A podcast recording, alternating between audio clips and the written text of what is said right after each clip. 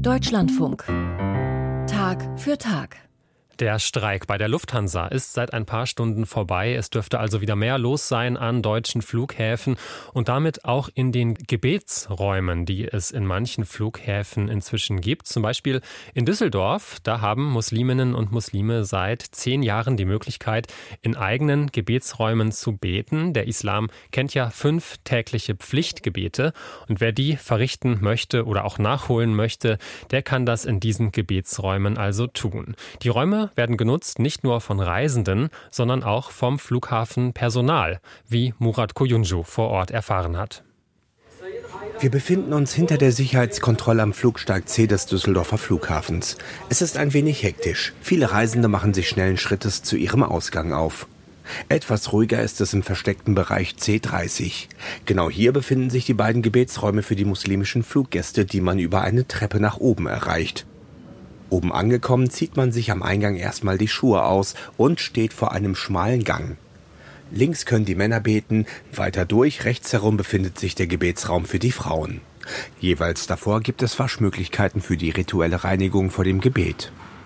Die Idee zum Gebetsraum hatte vor etwa zehn Jahren der Kreis der Düsseldorfer Muslime eine Dachorganisation, zu der rund 40 Moscheen der Stadt gehören. Für den Verband war es eines der ersten Projekte, erinnert sich Gründungsmitglied Seyfuddin Distarevic. Wir hatten Befürchtungen, dass unser Anliegen, Vorhaben abgeschmettert wird. Aber da sind wir wirklich offene Türen eingerannt, auch von der Flughafenverwaltung, weil sie wortwörtlich auch gesagt haben, auf solche Leute wie euch haben wir nur gewartet. Der Bedarf sei groß gewesen. Nach einer Unterschriftensammlung mit mehreren tausend Unterzeichnern habe es ein Gespräch mit der Flughafenverwaltung gegeben. Das war für sie auch eine Win-Win-Situation, äh, weil sie auch selber gesehen haben, dass dieses Problem besteht. Also dass dann Muslime, die dann vom Flughafen fliegen, dass die dann halt äh, sich irgendwelche Ecken suchen und Flughafen Düsseldorf, also die Verwaltung, ist uns dann entgegengekommen, dass sie uns diese Räumlichkeiten hier zur Verfügung gestellt haben. Davor sei hier, wo vor vielen Jahren die Bundespolizei ihre Räume hatte, lange Zeit Leerstand gewesen, erinnert sich Seyfuddin Distarevic. Nachdem Schengener Raum eingeführt wurde und die Grenzen weggefallen sind, gab es auch keinen Bedarf für die Bundespolizei in diesen Räumlichkeiten. Dann stand das leer und Flughafen hat es auch nicht vermietet gekriegt, weil wir auf so einer Anhöhe sind. Das eignet sich auch nicht als Laden Fläche. Und deswegen haben sie uns dann äh, diesen Raum kostenlos zur Verfügung gestellt. Dennoch muss der Kreis der Düsseldorfer Muslime für die laufenden Kosten aufkommen und monatlich rund 800 Euro zahlen. Im Sinne von Reinigung, Wasser äh, und Stromkosten. Also hier muss 24 Stunden Licht brennen aus Sicherheitsgründen und dann kommen halt Kosten zusammen, die wir dann äh, gemeinsam mit äh, muslimischen Gemeinden aus Düsseldorf stemmen. Die beiden Gebetsräume, in die jeweils etwa 20 bis 30 Personen reinpassen, sind mit Teppichen ausgestattet. In der Ecke befindet sich ein Regal mit Koranbüchern. Es herrscht Wohnzimmeratmosphäre. Auch wenn man dann doch durch die Flughafenansagen herausgerissen wird. Denn die Räume sind mit Lautsprechern ausgestattet. Turkish Airlines Flight 7741 Fluggast Nadim Mohammed, der hier sein Mittagsgebet verrichten möchte, stört das nicht. Wenn man am Beten ist, klar hört man ja alles, was drumherum ist. Und wenn so, so eine Ansage kommt mit den eigenen Namen, ja, weiß man, okay, jetzt muss man sich natürlich ein bisschen ranhalten. Aber das muss man mit sich selber vereinbaren. Der 39-Jährige will mit seiner Frau nach Ägypten fliegen und einige Tage Urlaub machen. Er wirkt gelassen. Eilig hat er es heute nicht, denn sein Flug ist erst in drei Stunden wie sagt man das so schön, ich wurde vom lieben Gott hierher gelockt. Nein, ich wollte eigentlich hier mal kurz äh, für kleine Jungs und dann habe ich gesehen, ah, guck mal, da ist eine Moschee. Ich habe Zeit, also warum soll ich nicht die Gelegenheit nutzen und dann noch mal beten gehen?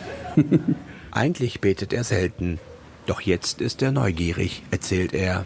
Denn einen solchen Gebetsraum am Flughafen hat er bisher noch nicht gesehen. Wenn ich jetzt äh, sehe im Flughafen Moschee und die Brüder und die Schwestern, die gehen da hin und beten und ich sitze da, hätte die Zeit und nutze sie nicht, das ist eigentlich auch so ein kleines Signal für mich, hey, geh doch mal beten, da ist ein Raum für dich, warum machst du das nicht? Ich sage mal so, wir haben so viel Zeit.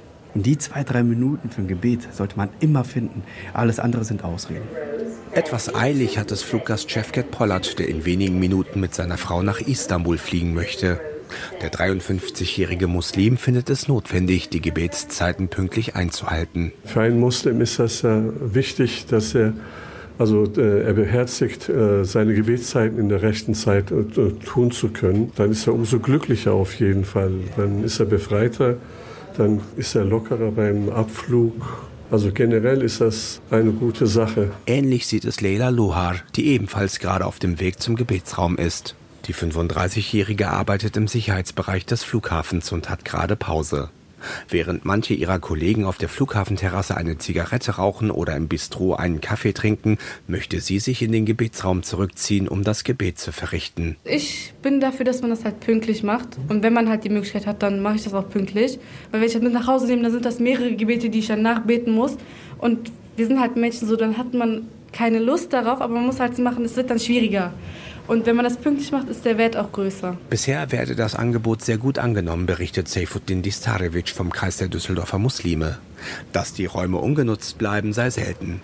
Die Muslime, sowohl Reisende als auch Mitarbeiter des Flughafens, seien dafür dankbar. Ich glaube, so Fliegen an sich ist immer mit so einer gewissen Unsicherheit verbunden.